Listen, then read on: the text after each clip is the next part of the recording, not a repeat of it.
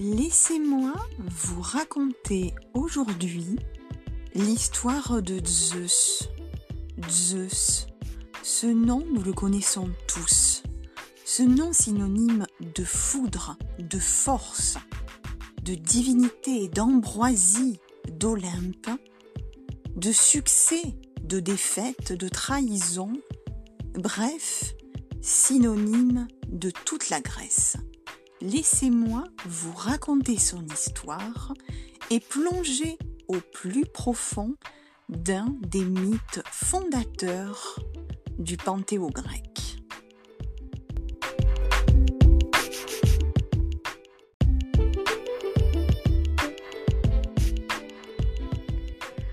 Avez-vous déjà croisé le regard du roi des dieux, le regard du maître du ciel? Comment cela serait-il possible pour nous mortels qu'autrement que par les représentations que l'homme a bien voulu faire d'eux, a bien voulu faire de ces êtres qui nous dépassent tant et que l'on ne peut toucher ni même que deviner dans nos songes? De Zeus, nous n'avons la représentation que les artistes, que les grands classiques, que les plus grands sculpteurs ont voulu bien nous laisser. Et que représentent-elles, ces sculptures? Que nous donnent-elles à voir? Déjà, nous pouvons remarquer la barbe fournie de Zeus, cette bouche entr'ouverte, si souvent malicieuse, ce regard étincelant qui semble dévisager non pas seulement l'humanité, mais l'univers tout entier. Ce corps musclé, puissamment musclé, ses pieds bien appuyés sur le sol, cette stature droite et fière, drapée dans une tunique à la grecque du plus éclatant des blancs. Et que tient-il, Zeus. Comment se tient-il Alors, comme beaucoup de dieux, il est souvent représenté comme étant en majesté, dans cette posture qui le met en valeur, droit, debout, ou à la limite assis, tenant son sceptre fait en bois de cyprès qui rappelle à chacun sa royauté, si tant est qu'il fallut le faire, également une couronne, bien souvent de laurier, disposée sur sa tête, mais aussi et surtout le plus grand, le plus important de tous les symboles, celui qui le résume sans même qu'on ait à prononcer son nom, l'égide le foudre, cet éclair gigantesque qui est le principal attribut même de Zeus et par lequel il peut déchaîner sa colère et déclencher des orages aussi puissants que dévastateurs. Ces quelques attributs, et vous le remarquerez, ils sont peu nombreux, suffisent à Zeus pour imposer son règne aux yeux de tous pour calmer et faire taire dans l'œuf toute contestation. Zeus est un monarque absolu et il entend bien le rester.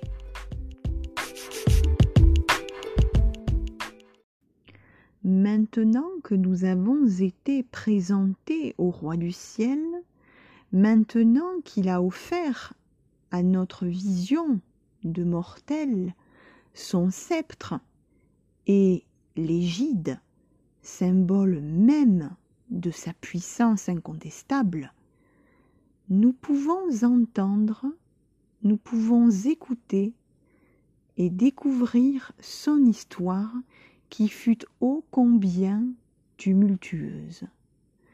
Zeus a toujours dû se battre pour conserver une place qui ne lui était en aucun cas acquise. Nous connaissons Zeus comme étant le roi du ciel, le dieu des dieux, le plus grand de tous, qui frappe ses ennemis par son éclair surpuissant, qui glace les humains d'effroi en déclenchant d'improbables et incommensurables déluges. Nous ignorons cependant que Zeus lui-même n'était pas censé naître et encore moins devenir l'héritier de son père.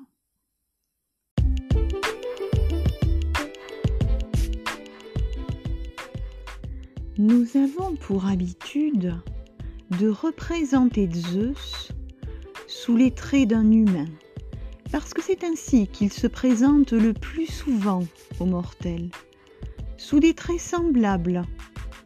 Il se présente sous les traits d'un beau jeune homme ou d'un homme d'âge mûr. Mais à quoi ressemble-t-il vraiment?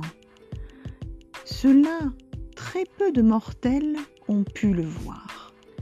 Car il est impossible, en effet, aux mortels de voir et d'assister à la vision d'un Dieu sans en subir des conséquences qui sont tout simplement dramatiques.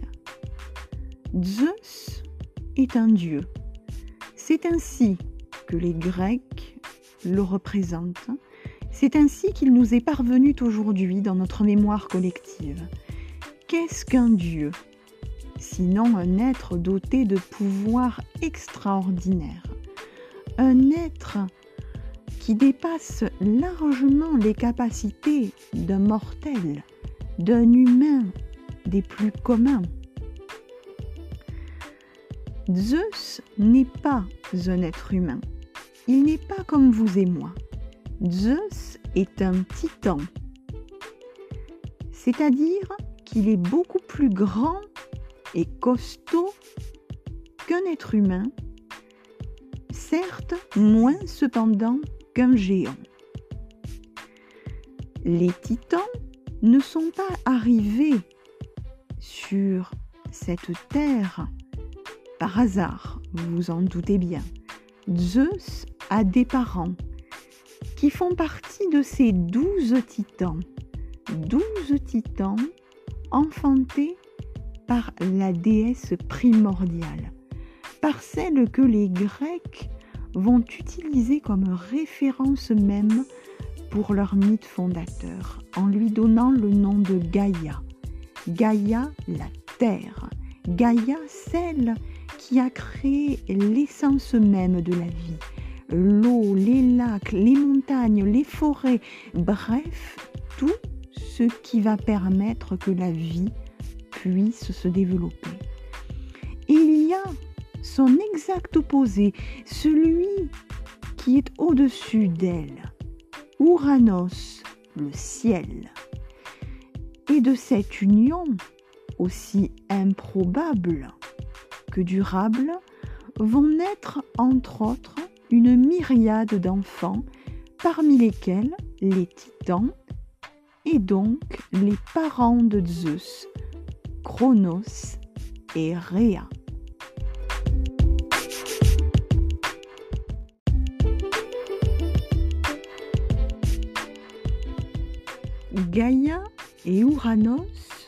Sont donc à la tête d'une immense famille composée des titans, mais aussi des hécatonchires, ces monstres aux 100 bras, mais également 50 têtes crachant du feu, accompagnés de géants, mais également de cyclopes reconnaissables par leur unique œil au centre du front. Cette myriade d'enfants ne souhaite qu'une chose, prendre son indépendance. Cela n'est pas possible. Ouranos est uni en permanence à Gaïa. Il refuse de s'en détacher. Gaïa essaie bien de repousser ses enfants, mais rien à faire. Personne ne peut bouger. Et personne n'a envie en même temps de se rebeller contre son père. Personne Pas tout à fait. Chronos est le plus jeune des titans. Il est le plus jeune et donc le plus hardi. Et il va donc décider que c'est par lui que ses frères et sœurs multiples seront libérés et de surcroît, par la même occasion, sa mère, Gaïa, la déesse mère. Gaïa va lui fournir le moyen pour y parvenir.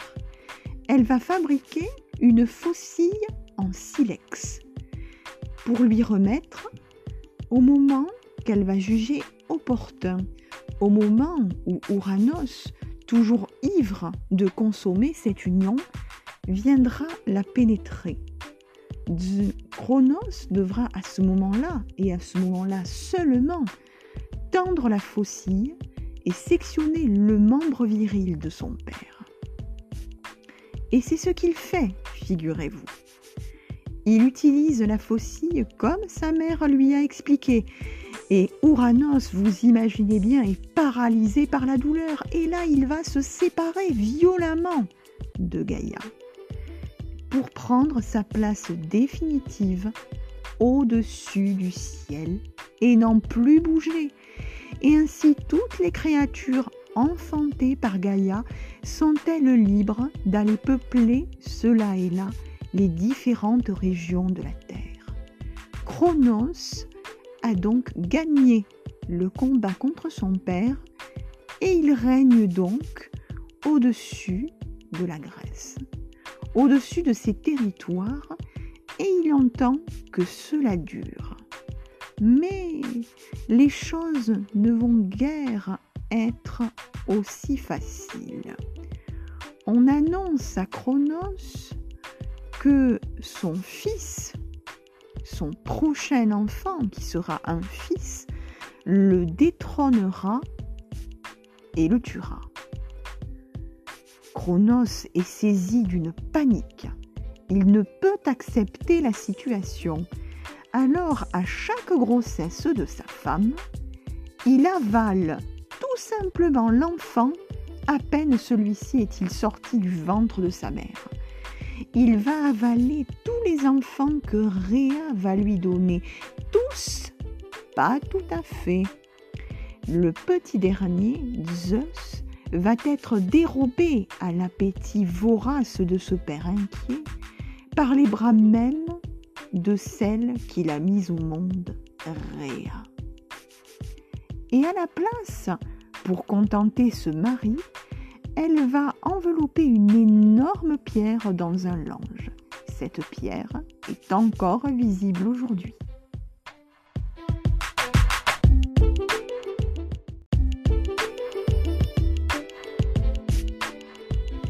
Réa en a assez. Elle ne peut profiter de ses enfants.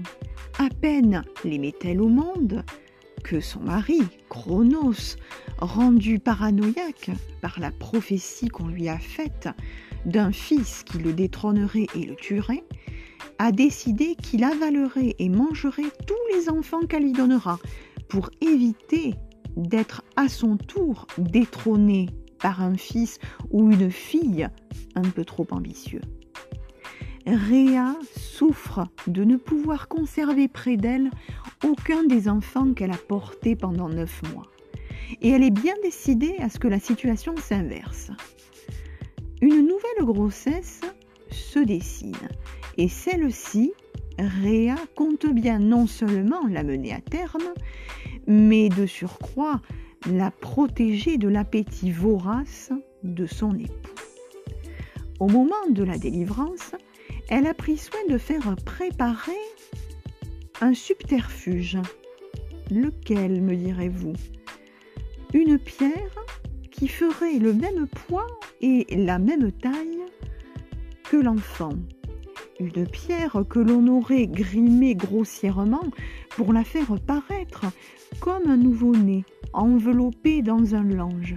Et l'enfant Où sera-t-il emmené? Aux confins de la Grèce, à côté de montagnes protégées par des muses qui lui enseigneront tout ce qu'il y a à savoir sur sa nature.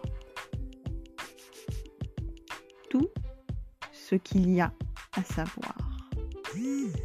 La délivrance approche. Le travail a commencé. Chronos s'attend faire la même chose que pour les précédentes grossesses. Il est prêt à assouvir cet appétit. Et il déguste donc le présent que lui remet Gaï, que lui remet Réa, sans se douter une seconde qu'il est en train d'avaler non pas un nouveau-né, mais une grosse pierre. Tout content de s'être ainsi repu, il va se reposer. Et Réa va donc déposer près des muses le trésor tant convoité qu'elle espère voir grandir, celui qu'elle a déjà prénommé Zeus. Et Zeus va se montrer fort précoce dans tous les enseignements que les muses vont avoir à lui apprendre de sa condition. Elles vont le nourrir de nectar et d'ambroisie, la nourriture des dieux, pour le rendre immortel. Elles vont aussi lui enseigner l'art et la manière de parler, de discourir, l'art et la manière de chasser, d'inventer, d'inspirer, bref, tout ce qui rend un Dieu, tout ce qu'il fait qu'il est Dieu, tout ce qui concerne sa nature. Et le jeune garçon, puis le jeune homme, se trouve être très précoce. Précoce au point de vouloir faire ce que le destin attend de lui, prendre la place de ce père, de ce père dont il est au courant des macabres intentions qu'il a depuis des années. Il souhaite délivrer tous les frères et sœurs que Chronos a avalés tous les neuf mois. Et pour cela, il compte demander l'aide de Gaïa et de Réa, et elles la lui apporteront.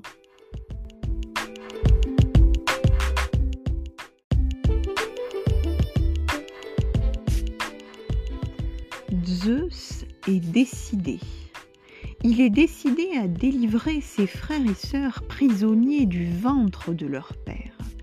Cela n'a que trop duré, et il peut compter à la fois sur sa mère et sa grand-mère pour lui fournir l'émétique, l'antivomitif, qui lui permettra d'arriver à ses fins. Bien évidemment, Chronos a fini par comprendre qu'il avait été dupé et voit d'un très mauvais œil ce fils qui se rapproche de plus en plus du trône. Il sait très bien le contenu de la prophétie qu'on le lui a fait. Et il compte bien le mettre au pas. Seulement, Zeus est plus rusé que Chronos, et cela, celui-ci semble l'avoir oublié. Alors que Zeus lui tente une coupe, une coupe de réconciliation dans laquelle il a pris soin de mélanger à la liqueur qu'il tente à son père le puissant émétique chargé de le faire vomir tous les enfants qu'il a si violemment ingurgités au fil des années, Chronos n'y voit que du feu et accepte sans broncher cette coupe de la réconciliation. À peine eut-il porté le liquide à ses lèvres que l'émétique fait violemment effet. Et le voilà qu'il régurgite par un tous les enfants qu'il avait avalés ces dernières années. Et tous décident de se ranger aux côtés de Zeus et d'aller combattre ce père.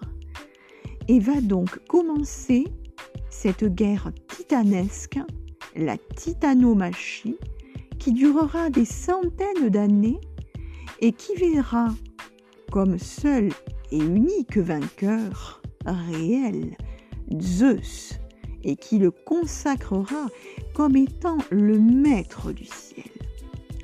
Mais Zeus n'était pas tout seul dans l'entreprise. Il a pu compter sur le soutien de ses frères et sœurs injustement gobés, c'est le cas de le dire, par leur père, Chronos. Il est donc normal que ceux-ci soient récompensés, voire même floués.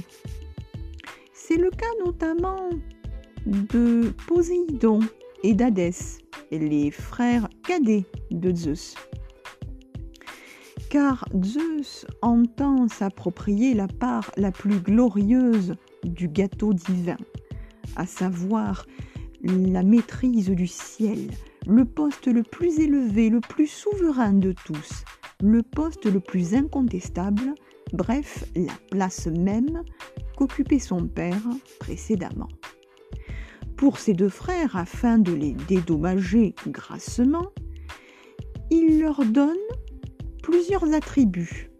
À Poséidon, pour commencer, il offre le trident, le trident qui commande aux océans, qui commande à la mer et à toutes les créatures qui l'habitent. Le trident qui, à l'égal de l'égide, à l'égal du foudre, peut aussi déclencher de violentes, de puissantes, de désastreuses tempêtes. Le trident comme preuve de la force même de Poséidon, qui s'en saisit aussitôt et devient donc le maître des mers.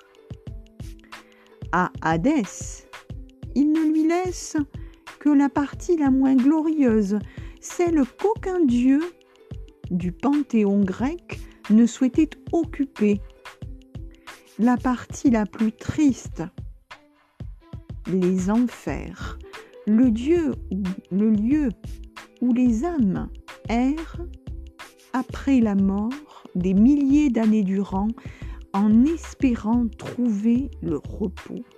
Avant de basculer dans les champs élyséens et de pouvoir en renaître. Hadès se saisit de ce casque qui le rend invisible et le voilà le dieu des enfers, ou plutôt, pour être plus juste, le gardien des enfers. Voilà comment Zeus a réparti les forces. Voilà comment Zeus a installé son pouvoir. Un nouvel ordre est établi et Zeus souhaite que cela ne change pas.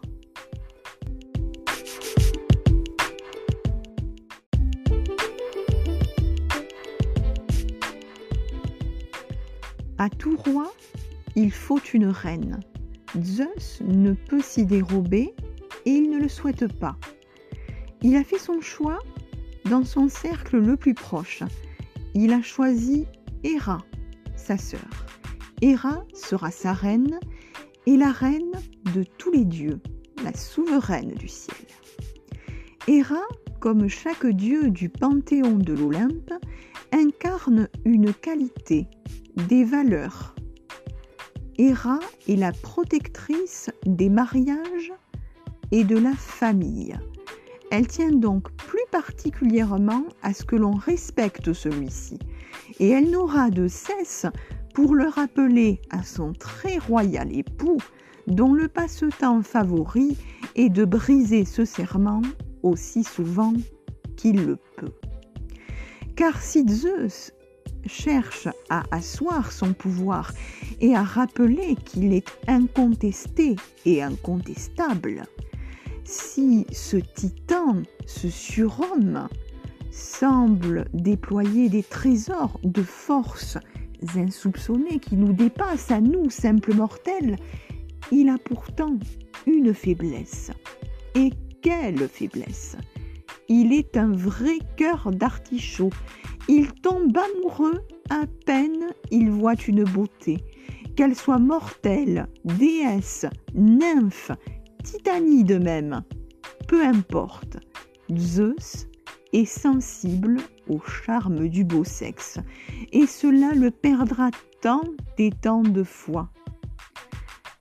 Il a épousé la déesse protectrice du mariage et a dû, à mon sens, regretter tant et tant de fois d'avoir donné ses attributs à cette épouse. Héra n'entend pas se laisser faire et elle va faire payer le courroux de cette tromperie ou pas tant à Zeus directement qu'à cette progéniture illégitime qu'elle aborde. Elle va y lancer toutes les malédictions, toutes les mauvaises inspirations pour les punir simplement d'exister. La faiblesse de Zeus, c'est les femmes, la force des rats, c'est sa colère, sa froideur et son esprit calculateur qui va la pousser à la révolte, qui va la pousser à essayer de renverser son propre mari pour s'autoproclamer elle, uniquement elle, reine. Seulement, on ne renverse pas aussi facilement le roi du ciel, et celui-ci, pour la punir, la suspendra entre deux enclumes pendant des centaines d'années.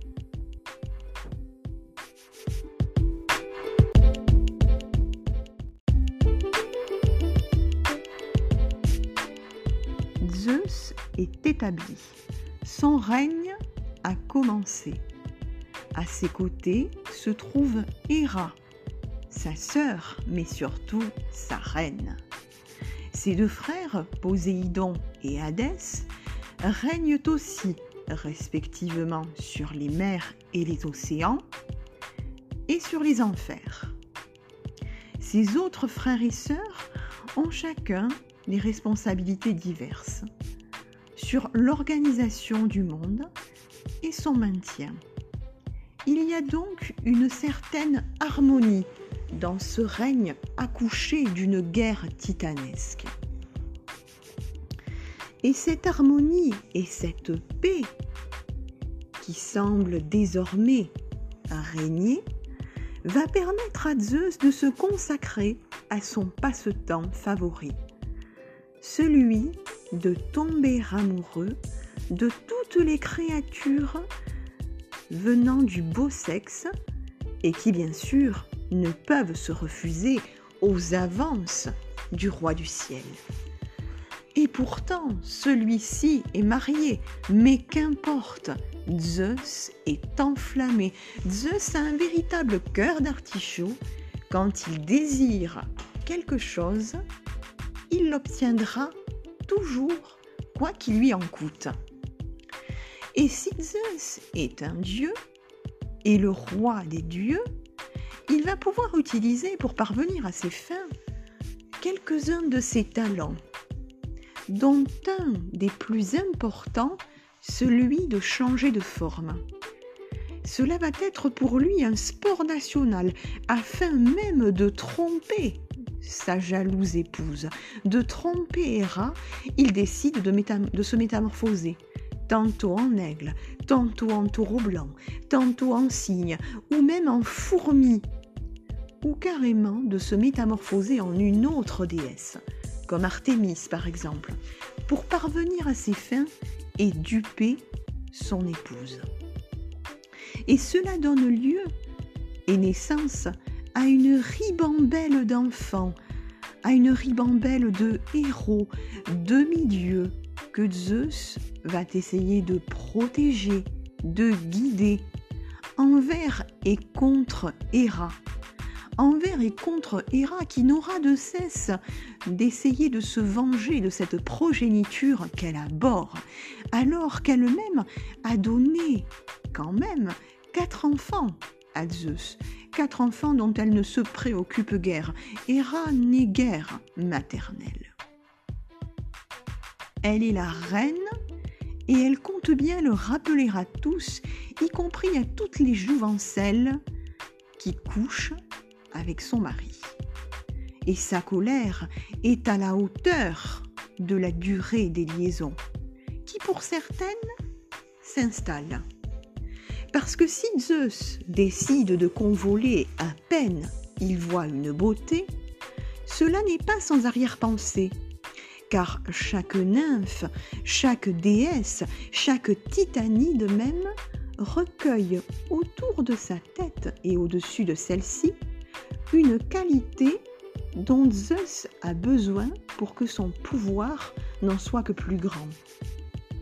Pour Métis, par exemple, celle qui deviendra la mère d'Athéna, il convoitait la beauté, certes, mais surtout la ruse et cet esprit d'entreprise.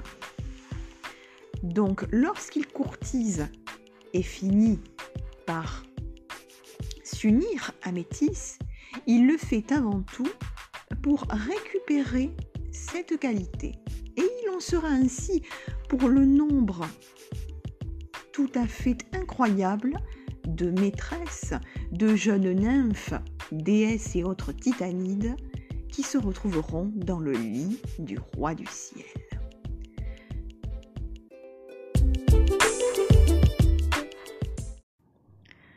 Nous avons plongé notre regard dans celui du roi du ciel. Nous avons découvert les conditions de sa naissance, mais aussi la guerre titanesque qui le porta au pouvoir. Nous avons eu connaissance de son amour insatiable de toutes les beautés qui peuvent s'offrir à son regard divin. Et pourtant, aujourd'hui, Zeus est toujours présent dans notre mémoire. Cela est dû certes à toutes les œuvres qui le représentent, qu'elles soient sur pierre, en peinture, en fresque, mais cela est avant tout dû aux Grecs, à ce peuple qui a établi Zeus et ses pères comme étant la source même de leur mythe, de leur culte, et qui leur a fait une place de choix au sein même de leur ville, de leur cité, de leur pays. Il n'y a pas en Grèce assez de temples, d'amphithéâtres, de lieux qui ne soient consacrés en l'honneur de un ou plusieurs dieux, en l'honneur de Zeus ou de ses enfants. Presque chaque cité présente dans ses origines un lien avec une divinité. On peut citer par exemple Athènes, protégée par Athéna, Sparte, protégée par Arès, dont les premiers Spartiates seraient, si on en croit la légende, les fils mêmes du dieu de la guerre. Delphes, cité protectrice d'Apollon, là où celui-ci rend ses oracles par l'intermédiaire de la Pythie.